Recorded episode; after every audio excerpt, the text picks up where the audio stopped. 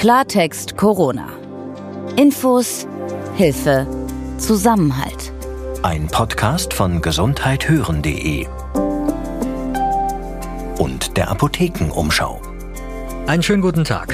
Gegenwärtig sieht es ja so aus, dass es in vielen Regionen der Welt tagtäglich mehr Corona-Neuinfektionen gibt. In manchen Ländern, wie zum Beispiel Israel, da ist sogar schon von einer zweiten Welle die Rede. In Deutschland hingegen, da scheinen wir die Situation im Griff zu haben. Seit Wochen bleiben bei uns die Neuinfektionszahlen im selben Bereich. Aber woran liegt das eigentlich? Was wird hier bei uns richtig gemacht und haben wir trotzdem auch bei uns mit einer zweiten Welle zu rechnen? Das wollen wir heute von dem Virologen Professor Bodo Plachter von der Universität in Mainz wissen. Im ersten Teil unseres Podcasts beantworten wir jetzt aber erstmal Ihre konkreten Fragen rund um Corona. Ich bin Dr. Dennis Ballwieser und wir sind gesundheithören.de. Wir gehören zur Apothekenumschau und in unserer Redaktion arbeiten Ärztinnen und Apotheker, die auch Journalisten sind. Wir beantworten hier laufend Ihre medizinischen Fragen in der Corona-Krise und wir ordnen für Sie aktuelle Entwicklungen ein. Ich bin Peter Glück und heute ist Montag, der 20. Juli 2020.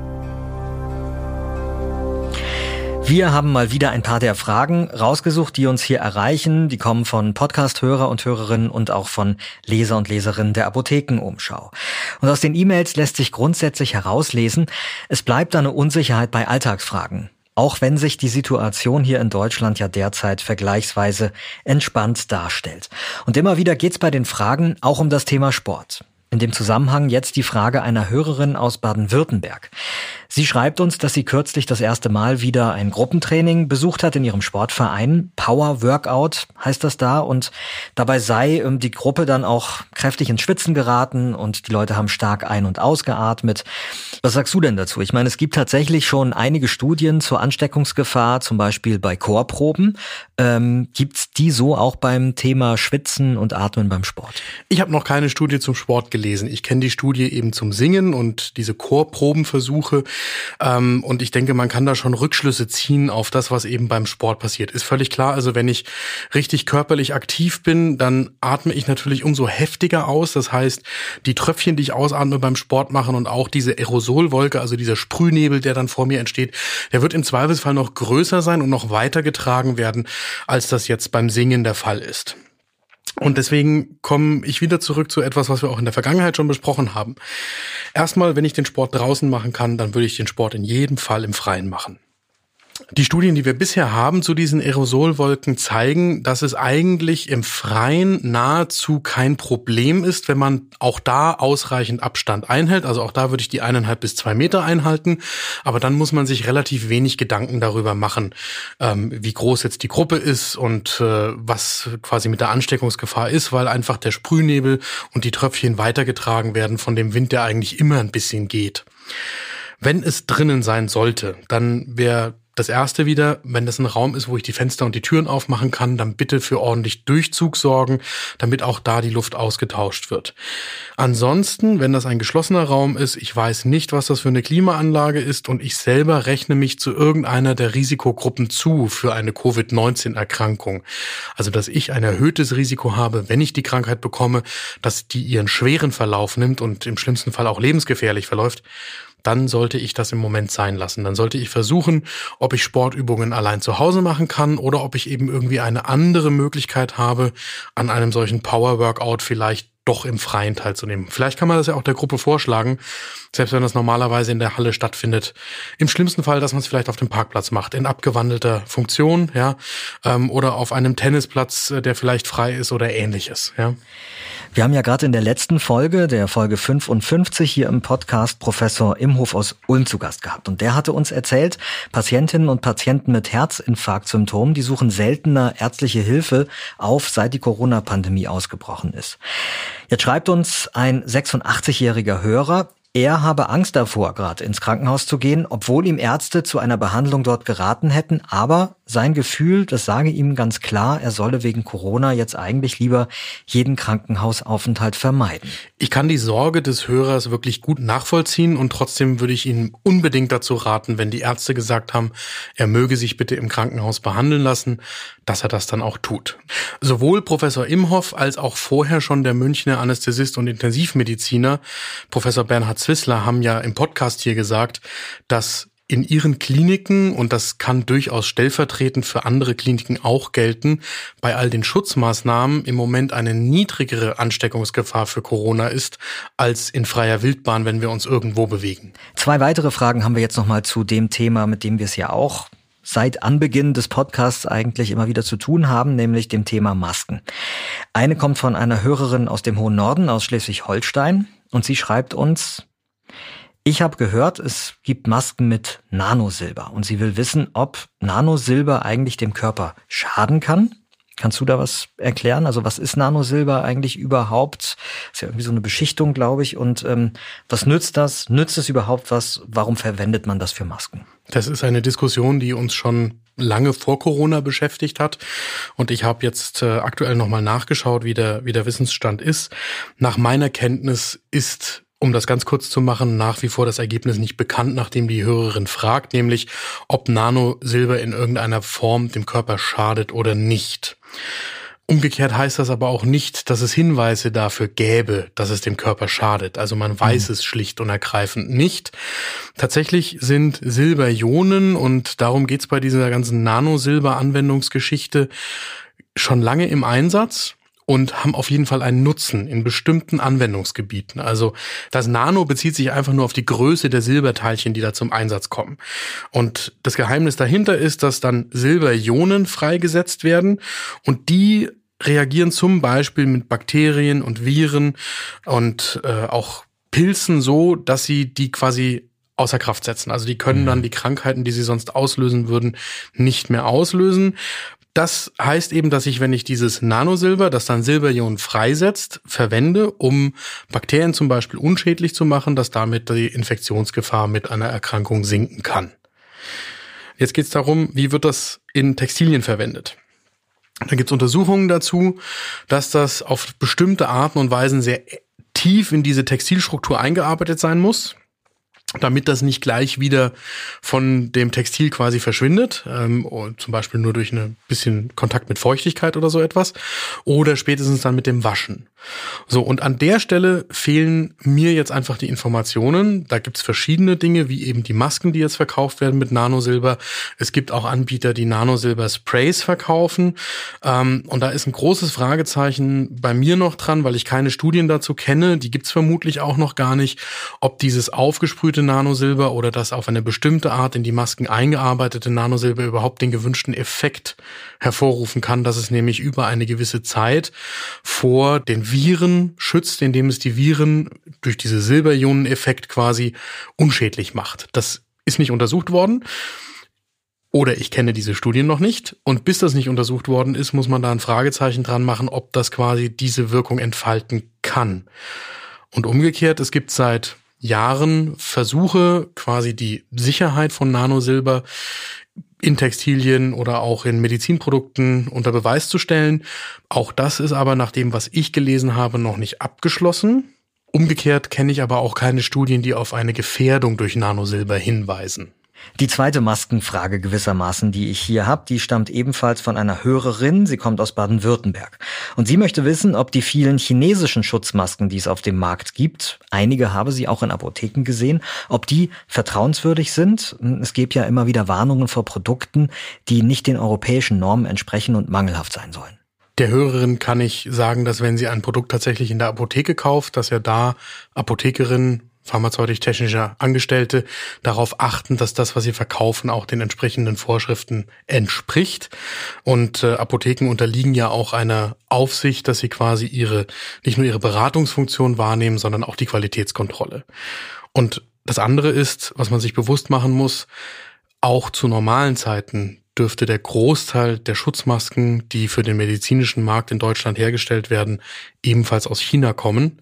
Und wenn nicht aus China, dann vermutlich aus anderen asiatischen Ländern, in denen diese Masken mehrheitlich hergestellt werden. Wir haben ja im Moment gerade eine Diskussion hier in Deutschland, ob wir überhaupt wieder bestimmte Produktionskapazitäten in Deutschland oder in Europa aufbauen sollen, um für solche Ereignisse wie jetzt die Corona-Pandemie überhaupt wieder in der Lage zu sein, auch im normalen Betrieb Schutzmasken herzustellen.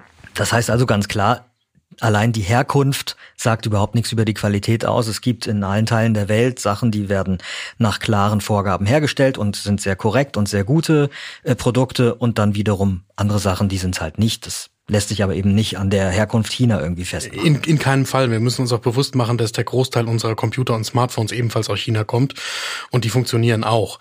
Ähm, und wenn ich jetzt eine Packung aufmache, egal ob die in Deutschland oder in China hergestellt worden ist, und ich habe den Eindruck, dass diese Maske irgendwie, die fällt fast auseinander oder da ist zum Beispiel der Stoff, aus dem die gemacht ist, porös oder brüchig. Oder es riecht streng. Oder es riecht ganz streng nach irgendwelchen Chemikalien, dann sollte ich versuchen, einmal mich an das Geschäft zu wenden, wo ich die gekauft habe und ansonsten im Zweifelsfall eine andere Maske verwenden. Es gibt ja mittlerweile ausreichend Masken überall zu kaufen. Wir blicken jetzt noch mal kurz nach Mallorca. Da wurde ja vergangene Woche derart ausgelassen gefeiert, dass bestimmte Partymeilen für die nächsten Wochen komplett schließen mussten. Und von der Einhaltung der Abstandsregeln, da war da eben keine Spur. Dazu schreibt uns jetzt ein Hörer, ich möchte wissen, ob die Leute, die auf Mallorca so äh, hemmungslos gefeiert haben, ob die eigentlich, wenn die zurückkommen, in irgendeiner Weise kontrolliert werden. Also in Deutschland am Flughafen gibt's dann da Tests oder irgendwelche Quarantänevorgaben. Weißt du da was? Grundsätzlich ist es so, dass es wie in Deutschland auch, wenn man sich hier im Land bewegt, davon abhängt, wie denn die Infektionszahlen in den Urlaubsländern sich entwickeln. Also es ist schon so, dass wenn man aus einem Gebiet, in dem zum Beispiel mehr als 50 pro 100.000 Menschen, die da leben, sich neu infiziert haben. Und ich komme zurück nach Deutschland, dass ich bei der Einreise dazu aufgefordert werden kann, mich 14 Tage in Isolation zu begeben, also zu Hause quasi wieder mit möglichst wenig Menschen Kontakt zu haben und dann auch äh, mit dem Gesundheitsamt in Kontakt zu stehen, ob sich bei mir Symptome zeigen. Das Ganze kann aufgehoben werden, wenn ich einen aktuellen Test mache mache, quasi bei der Einreise einen solchen Nasenrachenraumabstrich äh, mache und dann der PCR-Test auf das Virus gemacht wird. Und wenn der negativ ist, dann kann das auch wieder aufgehoben werden. Wichtig ist, dass das keine bundesweit einheitliche Regelung ist, sondern das ist eine Länderangelegenheit, die im Zweifelsfall auch wieder von den örtlich zuständigen Gesundheitsämtern geregelt wird. Das heißt, da kann es eine Vielzahl von unterschiedlichen Handhabungen geben, wenn man auf dem Landweg einreist oder wenn man äh, per Flugzeug wieder zurück nach Deutschland kommt aus dem Urlaub. Aber das muss man sich bewusst machen, ja. Das Robert Koch Institut hat für Deutschland zuletzt 294 neue Corona-Infektionen innerhalb eines Tages gemeldet. Wenn man das mal vergleicht, in den USA, da waren das 67.574, also eine ganze Menge mehr. Und die Liste der Länder, in denen die Zahlen der Neuinfektionen und auch Toten steigen, die ist lang. Dazu gehören nicht nur die USA, Brasilien, Indien, Russland, der Irak oder Südafrika. Nein, auch in unseren Nachbarländern wie Österreich und Frankreich, da werden wieder höhere Ansteckungszahlen gegenwärtig verzeichnet. Darüber, warum Deutschland bisher vergleichsweise glimpflich davon zu kommen scheint und ob wir vielleicht trotzdem im Herbst mit einer zweiten Welle rechnen müssen. Darüber wollen wir heute mit Professor Bodo Plachter sprechen. Er ist Virologe und Infektionsepidemiologe an der Universität Mainz. Herr Professor Plachter, ich grüße Sie. Hallo, grüß Sie. Jetzt hat am Sonntag erst Kanzleramtschef Helge Braun gesagt, in Deutschland, da haben wir Corona fest im Griff. Sehen Sie das eigentlich angesichts der aktuellen Neuinfektionszahlen auch so? Naja gut, ich hätte vielleicht nicht gerade diese Bezeichnung äh, gewählt, fest im Griff.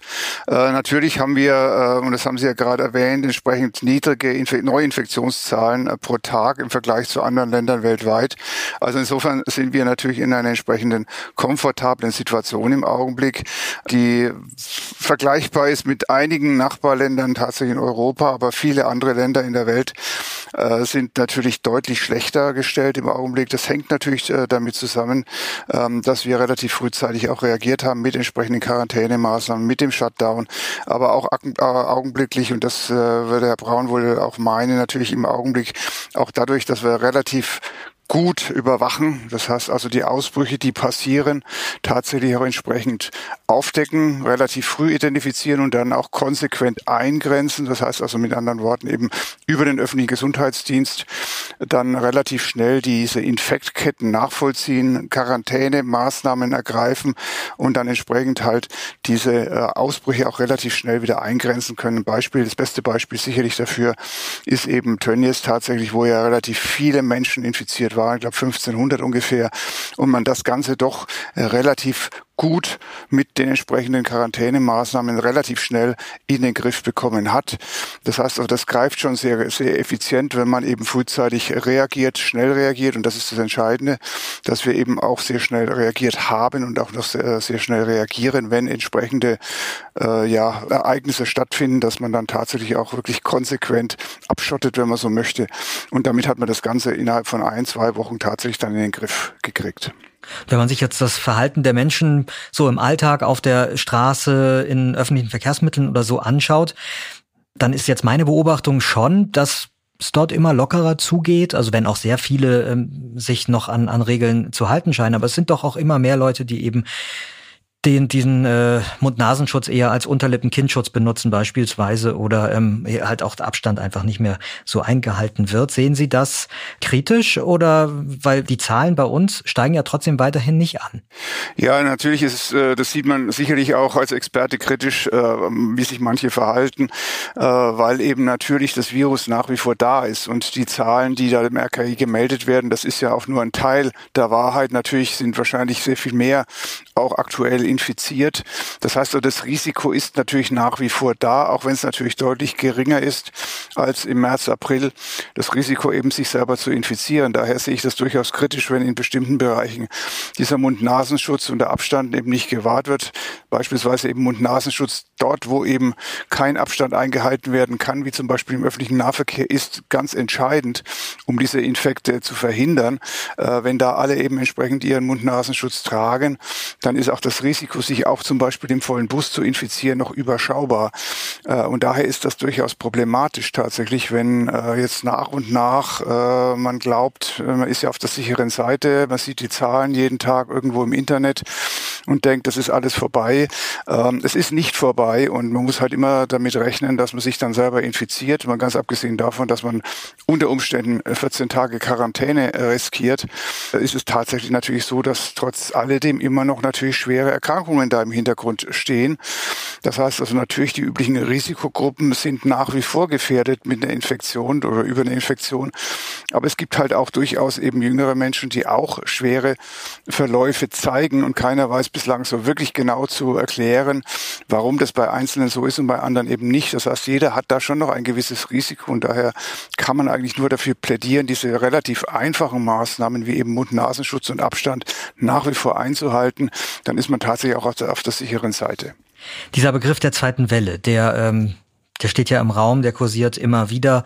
Ähm, und man, man kriegt so den Eindruck, dass es eigentlich sicher sein müsste, dass diese zweite Welle kommt, wie auch immer das dann genau aussieht. Ähm, ist das denn aber auch so? Also wie ist es bei Ihnen? Rechnen Sie mit dieser zweiten Welle? Ja, sagen wir mal so, äh, zunächst mal kann niemand in die Zukunft gucken. Äh, keiner weiß, wie sich die ganze Situation weiterentwickelt, insbesondere natürlich im Winter. Und viele, auch Experten, gucken natürlich mit einer gewissen Besorgnis auch auf den Winter, wo man sich dann wieder verstärkt auch in, äh, in Räumen aufhält, äh, eher zusammenrückt wieder. Das ist sicherlich äh, ein, ein Problem. Und dann natürlich, wenn man schaut, in manchen Ländern tatsächlich, wo die Maßnahmen sehr stark gelockert wurden, dann sehen Sie jetzt schon eine zweite Welle, wenn sich äh, im Internet eben die entsprechenden Grafiken angucken. Das sind einige Länder, da geht die Zahl, nachdem sie äh, relativ kontrolliert war oder relativ gering war, jetzt wieder dramatisch nach oben. Das heißt also, da ist es tatsächlich natürlich so, die Viren können nach wie vor oder das Virus kann nach wie vor natürlich auch entsprechend äh, epidemisch auftreten, in dem Sinne, dass es halt dann, wenn man es lässt, auch entsprechend viele infiziert und dann hat man natürlich diese berühmte zweite Welle, äh, vor der jeder jetzt sich fürchtet. Wir haben natürlich durch diese Maßnahmen, diese einfachen Maßnahmen, die wir jetzt eingehalten haben über längere Zeit hinweg, tatsächlich eben diese äh, Infektion relativ gut eingegrenzt. Das ist eben diesem, diesen Maßnahmen geschuldet und äh, solange die entsprechend auch aufrechterhalten werden, äh, hat das Virus auch nicht die Chance, sich so stark auszubreiten. Äh, Problem ist es natürlich dann, wenn man diese Maßnahmen nicht mehr einhalten oder nicht mehr einhalten kann, wird natürlich jetzt immer wieder auch äh, diskutiert, Großveranstaltungen wieder äh, zuzulassen, ohne entsprechenden Schutz. Äh, all das ist natürlich mit großen Risiken verbunden. Das ist ja zum Beispiel auch in Israel so gewesen, wo man dann doch feststellen musste, dass nachdem eben äh, auch das alles wieder zugelassen wurde, dann die Zahlen plötzlich nach oben gegangen sind. Und das ist auch in anderen Ländern so gewesen, überall dort, wo halt dann äh, sich viele Menschen gleichzeitig irgendwo ohne Mund-Nasenschutz etc. Äh, Abstandsregelung getroffen haben. Da sind dann entsprechend auch wieder solche Ereignisse aufgetreten. Das heißt also, es kann sein, dass es eine zweite Welle gibt, äh, insbesondere dann tatsächlich, äh, wenn wir uns nicht an die Vorgaben halten. Das Virus äh, ist so, wie es ist und äh, hat sich auch nicht wesentlich verändert. Also das ist nicht der Faktor, den wir beeinflussen können im Augenblick, sondern unser eigenes Verhalten ist das, was wir, was wir tatsächlich auch irgendwo beeinflussen können. Jetzt sind ja Sportgroßveranstaltungen und andere, ich sag mal, Vergnügungsveranstaltungen ähm, das eine. Das andere ist äh, eine der großen Einschränkungen der letzten Monate, ja, die einfach die ganzen jungen Leute und ihre Eltern getroffen haben, sind die Schließungen von Schulen und Kitas. Ähm, jetzt ist eigentlich der Plan, nach den Sommerferien soll die Schule möglichst wie gewohnt wieder starten. Das eben keine kleinen, kein Homeschooling und nicht mal die kleinen Gruppen, sondern nach Möglichkeit in ganzer Klassenstärke wieder unterrichtet werden kann.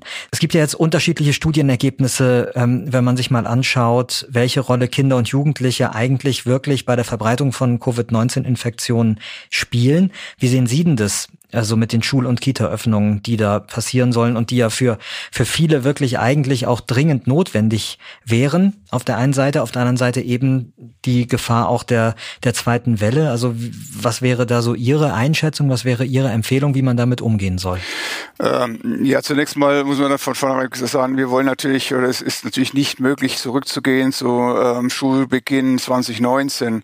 Also volle Klassen und keine Hygiene oder eine eingeschränkte Hygienemaßnahme nur das, wie es 2019 war, so wird es natürlich nicht sein, sondern der wesentliche Wunsch ist natürlich, die normalen Klassenstärken wieder zu erreichen, normalen Unterricht zu führen, aber das natürlich trotzdem äh, unter Einhaltung der entsprechenden Hygienevorgaben.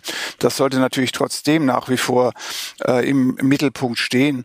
Ähm, und dann wird man natürlich sehen, also es ist äh, sicherlich so, es gibt ja Hygienekonzepte auf Länderebene, wie entsprechend nach äh, Schulbeginn eben vorzugehen ist, wie die Schulen sich vorbereiten sollen, was möglich ist, wo Mund-Nasenschutz auch zu tragen ist. Manche Länder äh, schreiben es nicht vor, dass in der Klasse Mund-Nasenschutz getragen wird. Das kann man natürlich tun, wenn man äh, möchte. Das ist ja jedem, gleich, äh, jedem freigestellt. Aber es ist nicht vorgeschrieben. Allerdings nach wie vor natürlich überall dort äh, außerhalb des Unterrichts sollten natürlich auch solche Hygienemaßnahmen eingehalten werden. Also wenn es geht, halt Abstand und oder und gleichzeitig Mund-Nasenschutz tragen. Und dann hat man natürlich da ein sehr gut kontrolliertes äh, Umfeld, wenn man so möchte. Da gibt es natürlich dann unterschiedliche Konzepte. Es soll zum Beispiel jetzt wie hier äh, in, in Rheinland-Pfalz drauf geschaut werden, dass eben die Hygiene auch äh, insofern hochgehalten wird, dass einzelne Lehrkräfte auch geschult werden äh, im Sinne der Hygiene jetzt was Covid-19 angeht, dass eben vor Ort dann tatsächlich auch entsprechender Sachverstand vorhanden ist, dass eben einzelne Lehrkräfte dann auch hingucken können vor Ort, was, was ist denn da, was könnten da schieflaufen äh, und wo muss man unter Umständen gegen regulieren. Das heißt also, es sind natürlich viele Überlegungen und viele Maßnahmen tatsächlich entsprechend getroffen worden, äh, um eben das einigermaßen auch sicher zu machen. Natürlich null Risiko gibt es nirgendwo, aber nochmal, natürlich ist eine Schule oder die Schule, das Schulwesen, auch die Kitas im Übrigen natürlich sehr, sehr gut überwachte Bereiche, wo man relativ schnell reagieren kann und wo man vieles, glaube ich, besser verhindern kann als äh, beispielsweise bei anderen, bei Großveranstaltungen, wo das doch sehr, sehr schwer möglich ist. Also nochmal, die Schule ist natürlich sicherlich ein Problem aber das lässt sich sicherlich kontrollieren. Und auf der anderen Seite, es gibt natürlich, wie Sie auch gesagt haben, verschiedene Studien, die sich irgendwie fokussiert haben auf äh, die Frage, wie, welche Rolle spielen Kinder denn überhaupt bei der Pandemie. Äh, da gibt's äh, zwar widersprüchliche Ergebnisse, aber die meisten Studien kommen schon zum Ergebnis, dass Kinder nicht die große Rolle spielen, zumindest nicht keine größere Rolle spielen als Erwachsene bei der Verbreitung dieser Erreger. Äh, es gibt auch eine Studie beispielsweise aus Baden-Württemberg, wo man ja mit relativ hohen Fallzahl, ich glaube 3000 Probanden geschaut hat äh, also jeweils Eltern, Kinderpaare, äh, wie viele die sich tatsächlich in der letzten Zeit infiziert hatten. Und da hat man gefunden, mit solchen Antikörpertesten tatsächlich, dass doppelt so viele Eltern infiziert waren irgendwann mal im Vergleich zu den Kindern. Also auch das spricht eher dafür, dass Kinder zumindest keine besondere Rolle spielen, vor allem jüngere Kinder keine so besondere Rolle spielen bei der Verbreitung oder bei der Befeuerung dieser Pandemie. Was anderes ist es natürlich äh, jetzt äh, im Jugendlichen und jüngeren Erwachsenenalter. Das sind natürlich dann schon Personen, die sich ähnlich stark infizieren und auch Virus ausscheiden wie Erwachsene. Aber da kann man natürlich dann noch verstärkt eben auf die Hygiene pochen und dann auch sagen, haltet euch mal da dran, dass das eben einigermaßen reibungslos im Schulbetrieb dann abläuft. Professor Bodo Plachter von der Universität Mainz, vielen Dank für die Informationen, vielen Dank für Ihre Expertise. Ja, bitte gerne. Die Chefforscherin von der Weltgesundheitsorganisation, Sumya Swaminathan, die hält es für möglich, dass es ab Mitte nächsten Jahres bereits breite Corona-Impfungen in der Welt geben wird. Mehr als 20 Impfstoffkandidaten werden derzeit nämlich schon in klinischen Studien getestet und Anfang 2021, da könnten hier erste Ergebnisse vorliegen. Ich bin Peter Glück. Und ich bin Dr. Dennis Ballwieser. Wir beantworten hier im Podcast Klartext Corona gerne auch Ihre Fragen. Wenn Sie etwas aus der Medizin rund um das Thema Corona wissen wollen, dann schreiben Sie uns an redaktion.gesundheithören.de. Und wir werden für Sie recherchieren und Ihre Fragen in einem der kommenden Podcasts aufgreifen und beantworten. In der nächsten Folge, da wollen wir übrigens über Ernährung in der Corona-Pandemie sprechen. Wie hat sich unser Essverhalten in den vergangenen Monaten verändert? Worauf sollten wir jetzt besser achten? Gerade diejenigen von uns, die wie ich ein paar Kilos draufgelegt haben. Das Ganze besprechen wir mit Professor Hans Hauner von der TU München. Er forscht im Bereich der Ernährungsmedizin. Und wenn Sie uns gerne hören, dann empfehlen Sie uns doch bitte Ihren Freunden und Ihrer Familie weiter. Und sollten Sie uns bei Apple Podcasts hören, dann freuen wir uns natürlich hier sehr über eine gute Bewertung. Klartext Corona. Ein Podcast von gesundheithören.de